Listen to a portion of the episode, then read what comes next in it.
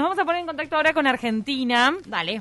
Porque allí reside la psicóloga y sexóloga argentina Mariana Kertz.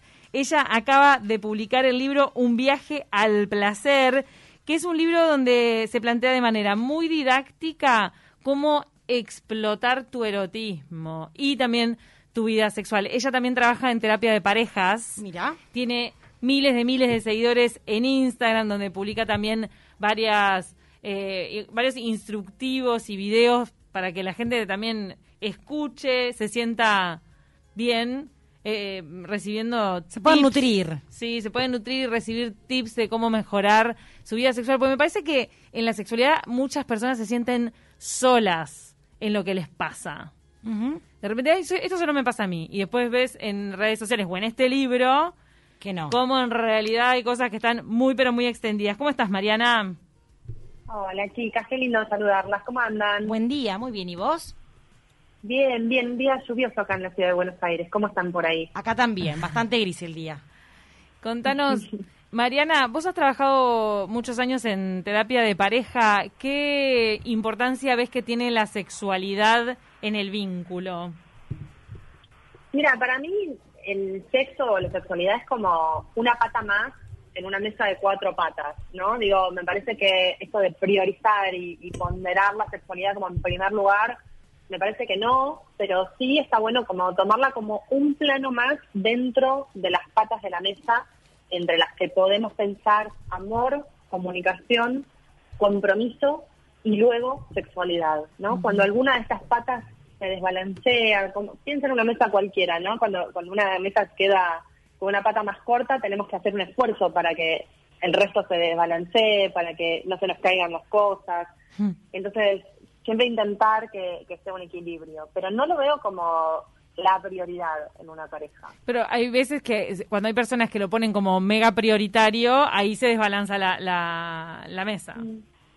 Sí, exactamente, porque justamente pasa eso. Imagínate, bueno, el ejemplo de la mesa me sirve para explicarlo de una forma muy simple. Sí, sí. Porque imagínate que en vez del 25% de, de lo que ocupas en una red, estoy inventando, por supuesto no es exactamente así, pero digo, si en vez del 25% ocupas un 40%, la mesa seguiría desbalanceada. Claro. Porque entonces hay algo que no está del todo como ubicado, ¿no? Digo, me parece que por supuesto depende de cada pareja, por supuesto depende de cada vínculo y de cada persona, pero en general, cuando hablamos de relaciones saludables, hablamos de varios componentes que estén en un equilibrio dinámico, si se quiere, ¿no? A veces habrá más, a veces habrá menos, pero más o menos que ese, eh, ese nivel se pueda mantener. Vos eh, afirmás en tu libro que estamos en medio de una revolución sexual. ¿Cuáles son los factores que aportan a este momento que estamos viviendo? Bueno, el, el más significativo es este, que podamos estar hablando entre mujeres en un medio de comunicación de sexualidad, sin vergüenza, sin tabúes, sin caer en lo grotesco o en lo ordinario. Me parece que esto es un cambio trascendental. Ustedes que están en los medios de comunicación hace tiempo, díganme cuántas veces hace cinco años atrás hubiesen podido hablar con- Total. de sexo con esta libertad. Cinco años. ¿eh? no estoy diciendo hace 25 años atrás, hace cinco, tres años atrás. Hubiera sido impensado. Hoy la sexualidad está sobre la mesa, la sexualidad femenina está ocupando un lugar prioritario, estamos conociéndonos, estamos reconociendo cómo es nuestro placer, cómo funciona ese placer, por qué es distinto del placer del hombre. Estamos empezando a tomar conciencia también de ese placer y de recorridos diferentes que no tienen que ver con llegar al orgasmo, lograr, no, tienen que ver con esto, con, con conocernos, con recorrernos a nosotras mismas. Un recorrido distinto. Y también, Marina, acercar un poco la sexualidad a lo que es el plano terrenal. Mucho se habla o muchas expectativas hay de las relaciones sexuales y se genera como una idea casi eh, fantasiosa de lo que es el acto sexual y quizá llevarlo al plano terrenal de cómo es también humaniza las relaciones, humaniza el vínculo y efectivamente lo que es el, el acto. Qué interesante esto también, ¿no? Porque a veces cuando lo vemos, en la- en- yo lo veo mucho en mis redes sociales, que, que muchos chicos y chicas preguntan, yo quiero estar media hora bombeando y quiero tener squirt y quiero hacer no sé qué. ¿Qué qué es esto? ¿De dónde sacan esto, no? Porque... Vos parece quedás que los horrorizada, vos recibís esos mensajes y decís que, ¿qué? ¿de qué estamos hablando, viste? ¿Qué te Porque me parece que es como muchísimo, como, que ¿por qué quieren eso aparte? O sea, como si eso diese más placer o si un bombeo de, no sé, de 35 minutos te garantiza una relación sexual satisfactoria, digo, o, o que no sé, esos, esos chicos que pierden la erección y sienten que es el fin del mundo, y digo, ¿por qué tenemos este modelo de sexualidad, no? También, como, ¿de dónde sacamos estos modelos? ¿Cuáles son nuestros referentes sexuales? Y la realidad es que el gran referente sexual, lamentablemente, por muchos años, fue el porno. Es la industria, Y claro. ante- claro, y ante ante la falta de educación sexual y ante la falta de conocimiento sexual desde un lugar saludable, placentero, nos, nos llenamos de porno porque no teníamos otro modelo. Entonces, esto también hay que modificarlo y hay que transformarlo, ¿no? Mm. Y en un apartado de tu libro, si no me equivoco, es más hacia el final, te dedicas a derribar mitos. Esos mitos Sí. aparecen una y otra vez. ¿Sabes que algunos de los que, que leí eh, me parece como que, que ya habían pasado, incluso que la gente ya no los tenía, Presente. que ya no los tenía presentes, pero sí, todavía los mitos están como circulando. ¿Podés mencionarnos algunos de, de los que a vos más te consultan y que por eso los incluiste en ese capítulo? Sí, quizás esto, ¿no? Como, por ejemplo, que la sexualidad se termina cuando termina la menopausia, ¿no? Como que no hay más placer después de los 50, eh, o que el pene siempre tiene que estar erecto en todas las relaciones durante todo el tiempo que, que demore, eh, que la mujer sí o sí tiene que llegar al orgasmo porque si no, no hubo placer, que el orgasmo sí o sí tiene que ser por penetración y no a través del clítoris. Me parece que seguimos eh, estando en, en- bueno, ni hablar de las enfermedades de transmisión sexual, ¿no? Como, no, no, el sexo oral no transmite nada, o si uso preservativo un ratito y después me lo saco y después, qué sé yo, como hacen estos inventos, ¿viste? Con el preservativo de, al principio no me lo pongo, me lo pongo después de un ratito. porque Ay, la ay, puntita ay, nada ay, más, ¿no? ay. Como esas cosas. Chicos, la puntita, la puntita, después te dice mamá. O sea, no, no es tan sencillo. Me parece que... ¿Sabes que yo no puedo entender? Ok, no- ok. No, puedo entender que esto siga Después eso va al jardín, ¿sabes? Claro, señora, que cuide. cosa alimentaria, amigo. Exacto. Claro, claro, eso sí.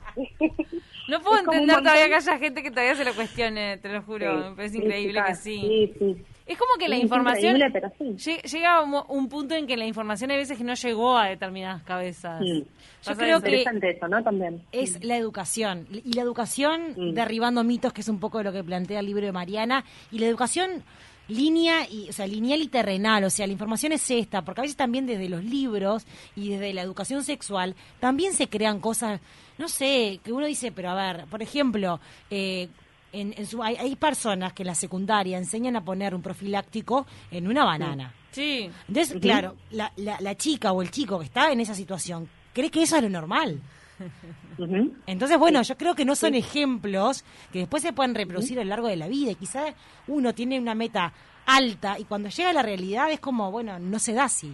Pero porque no es así la vida. No, y a- coincido con vos. Y aparte que, en general, este ejemplo de la banana es espectacular porque a mí me pasó, yo tengo 40 años y fui a una escuela católica, solo de mujeres. Imagínate lo que fue el día que tuvimos la charla de la banana. Ay, O sea, ay, seguimos ay. recordándola, ¿viste? Porque Claro. éramos todas chicas, jovencitas, 16, 17 años. Era, estoy hablando hace muchos años atrás, pero, pero fue muy revolucionario para nosotros el Día de la Banana. Y esa fue toda la educación sexual Ay, que yo no. recibí. Solamente... Una charla de una hora de una banana. O sea, una estupidez, ¿entendés? Ay, por eso, yo te iba a no preguntar... Es triste eso. Yo te iba a preguntar sobre el tema de la educación sexual, porque en realidad quería contraponer un poco porque Argentina tal vez tiene eh, más extendido lo de la educación católica, eh, colegios solamente de niñas o niños. Sí. Eh, está mucho más extendido allá que acá, en Uruguay. Ya acá ya casi no existe. Y entonces la educación sexual me parece que fue más, eh, hubo mucha más carencia del otro ahí, en Argentina. Justo te, te iba a sacar sí. ese tema por eso. O sea, que, que allá tal vez es hasta más necesario hablar de algunos temas. Acá incluso en la educación pública ya se están, eh, hay, hay guías de educación sexual. Hay guías que son polémicas. Este, Sí, acá se genera mucha acá se polémica. genera mucha polémica. Pero pasa que el uruguayo también es como poco abierto a hablar con un niño de sexualidad. Es como, eh, yo se me doy cuenta que, que, que las familias es como, siguen pensando que los colores tienen género y son cosas que decís, pero por Dios. O sea, es Sí, como que a uno sí, le huele la sí. tapa a los sesos cuando dicen el rosa. Entonces, ya cuando vas a la concepción infantil y, y a las, y a las primeras edades, te das cuenta que acá en Uruguay al menos queda mucho por, por caminar y por seguir este tirando cosas y, conceptos que no son. Acá en Argentina estamos, eh, por suerte, tenemos una ley de educación sexual integral y en las escuelas es obligatoria ah, esta ley y la implementación de esta ley, sí. El problema es cómo se implementa, porque como bien decían ustedes, en Argentina tenemos muchas escuelas católicas, que digo, también hay escuelas que, responden a otras religiones y pasa exactamente lo mismo, ¿eh? Pero el problema es cómo se implementa a veces eh, la ESI, la Ley de Educación Sexual, porque cuando hablamos de educación sexual integral, la palabra sexual, que está en el medio de, las, de las tres eh, siglas, nos genera un poco de prurito, ¿viste? Entonces vos le hablas a una mamá o a un papá respecto a lo sexual y van a pensar que voy a ir con la banana a mostrarles cómo son el preservativo o a enseñarles cómo, no sé, chupar tal cosa. Y no, no se trata de eso. Se trata de, desde los niveles iniciales, como decían recién ustedes, desde que los chicos son muy chiquititos, empezar a educar en el respeto del cuerpo propio, en el respeto del cuerpo ajeno, en el poder decir que no, en el nombrar adecuadamente las partes de tu cuerpo. Ay, eso es fundamental. eso es súper importante. Ay, es súper importante. Yo tengo una nena de seis años que, ah. que la escuela de mi hija es muy pro en, en esto de la educación sexual y es una de las pocas escuelas acá en la ciudad de Buenos Aires que trabajan mucho con la educación sexual, por suerte.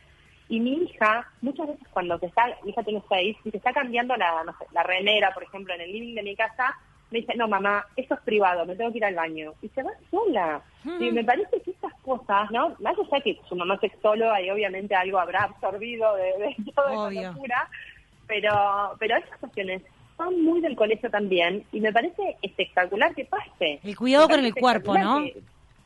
También enseñar eso, el cuerpo es tuyo, si vas al baño, ¿quién, te puede ayudar, quién no? Absolutamente. Exacto, exacto, exacto. ¿Quiénes pueden ver tu cuerpo? ¿Quiénes no? ¿A quién le tenés que contar determinadas cosas?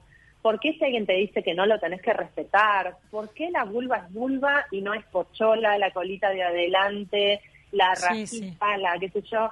Esto es súper esencial, chicas. Y cuando nosotros empezamos a ver en estos chicos más chiquitos, porque obviamente no es solo mi hija, es toda una generación. Es el futuro. De chicas, chiquititos, estamos hablando del futuro y de, y de cómo van a funcionar estos chicos en relación a un otro.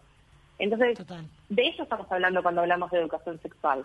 Llamarle cosas por su nombre tiene que ver con, la comunicación y vos haces mucho énfasis en eso, en el diálogo y en, en, que las personas cuando están teniendo relaciones sexuales se comuniquen verbalmente con el tema de me gusta o no me gusta, ¿no? O sea, eso es, eso es fundamental. Hubo una época, hubo una época en la que la gente se quedaba callada.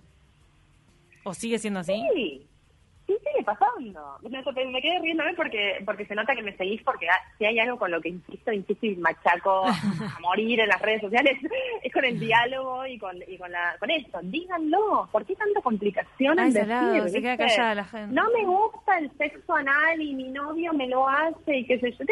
no, decime que no te gusta. No, digo, ¿cuál es, ¿qué sería el problema de decir algo que no? Me parece terrible. es mucho miedo, ¿no? Es miedo también. Pero a, mí, a mí me suena a mí me suena este casi violento, te soy sincera. Lo es. Que alguien eh, alguien le haga algo a otra persona, otra persona le va a decirle, che, flaco o flaca, no va, no me gusta.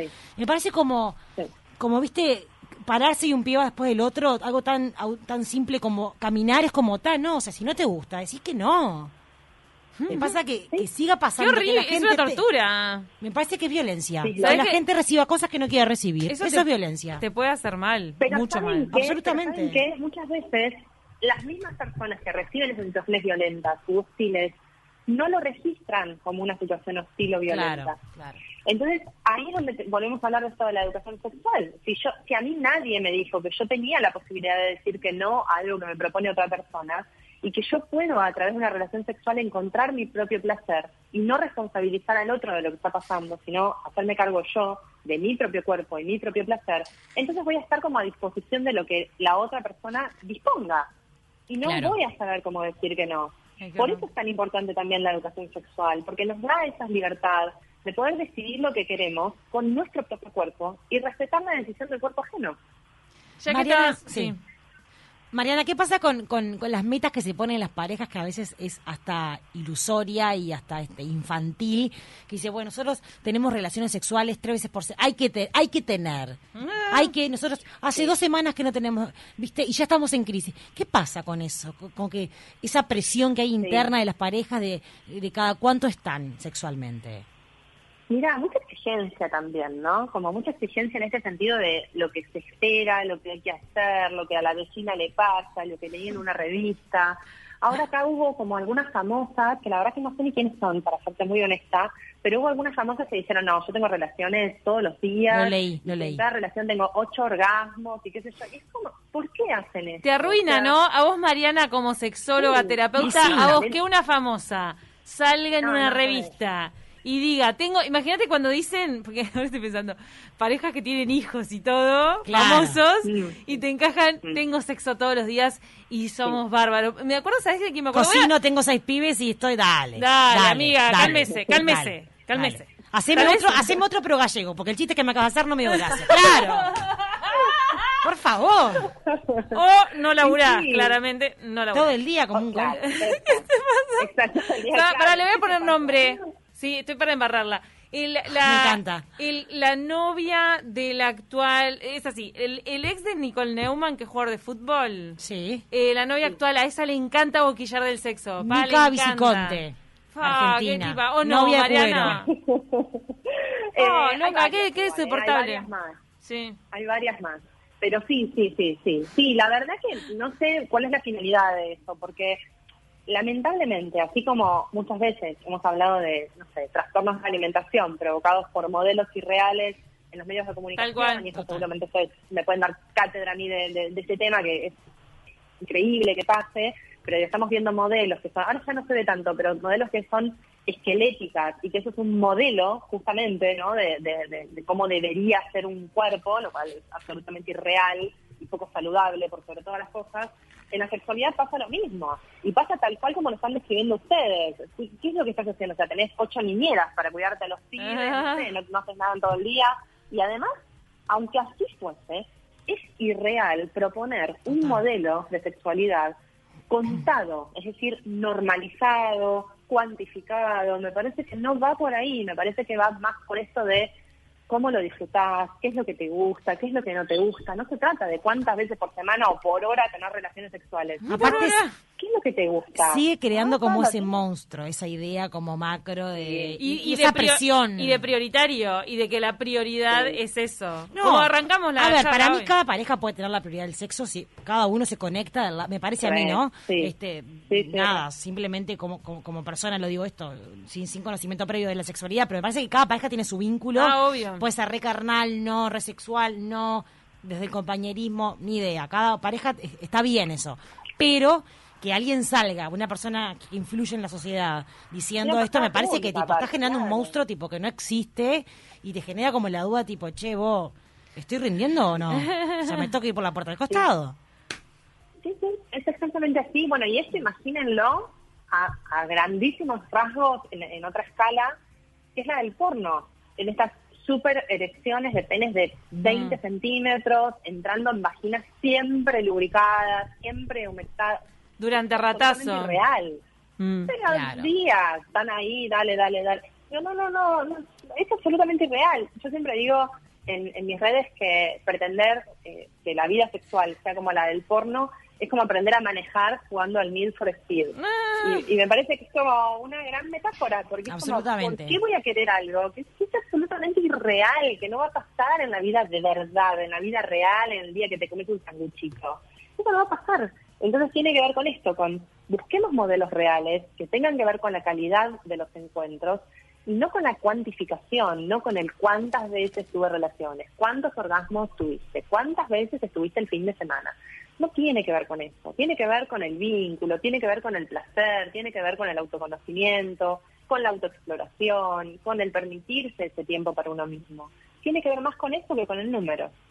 Mariana, eh, para ir cerrando, ¿tu libro lo sugerís para todas las edades? ¿Te parece que puede ser una señora mayor? Eh, le digo señora, no sé por qué, porque a veces pienso que las mujeres a veces tienen que leer más que los hombres sobre sexualidad, pero nada que ver, los hombres también. O sea, los hombres, más que, lo que los, de hombres, los hombres más que nada. Por eso, hombres y mujeres. Pero lo que pasa es que los hombres eh, son menos como... mm, Los hombres es tipo, dale, no sé qué, arriba. Es como, como que, no se ellos- animan, como que no se animan a no comprarse se- un libro. No se animan porque se, porque se van a, se van a poner vulnerables y se van a exponer ante la realidad de que saben de que vos, viejo, las cosas no son como vos las decís siempre. Y también, o sea, esto es un miti-miti, 50-50. ¿Es para todos los adultos que hayan empezado su vida sexual? ¿Un viaje al Yo creo placer? que un poco antes, un poco antes también podemos ir y podemos ir a aquellos chicos y chicas de 14, 15 que están en una edad donde pueden comprender lo suficiente como para poder entender un libro de estas características que habla de sexualidad y a la vez que funcione como una guía de educación sexual hacia Bien. el placer y no necesariamente porque vieron que lo que hablábamos de la educación sexual, esto de poner la banana, Sí. eh, o poner el preservativo a la banana, está muy ligado a la enfermedad, a las, a las infecciones de transmisión sexual, y está perfecto que así sea, digo, está, está bien que hablemos de infecciones de transmisión sexual, pero nadie, nadie, nadie nos habla de placer, nadie nos habla del autoconocimiento, nadie nos habla de cómo reacciona tu cuerpo, por qué tu cuerpo es diferente del de tu pareja sexual, por qué vos tenés otros tiempos, por qué te va a costar más llegar al orgasmo por penetración y no, no te va a costar si te tocas. De todo esto nadie nos habló. Entonces Claro. está bueno empezar a ponerlo sobre la mesa y, y- y aprovechar este, este desarrollo, digamos, desde los 14, 15 años, que yo creo que ahí es indistinto del género. Me parece que cualquier persona entre los 14 y 15 hasta los 100 años lo puede leer perfectamente. No, Bien. no, ahí no, no hay dificultades. Sí. Y el libro para todos. Gracias, Mariana, por esta explicación tan clara y necesaria en estos tiempos. Ya está en librerías acá en Uruguay. Están todas las librerías de acá de Argentina, están todas las librerías de Uruguay. Igual pueden consultarme también en las redes sociales, que si me permiten puedo decir el, el Obvio. Instagram, que es arroba lic de licenciada, lic.marianaker. Lic.marianaker. La verdad, sugiero seguirla en redes sociales. Recomendamos. Muchísimas gracias, Mariana. Muchas gracias. Un Gracias, placer enorme. Gracias. Buen fin de para vos. Chau, chau.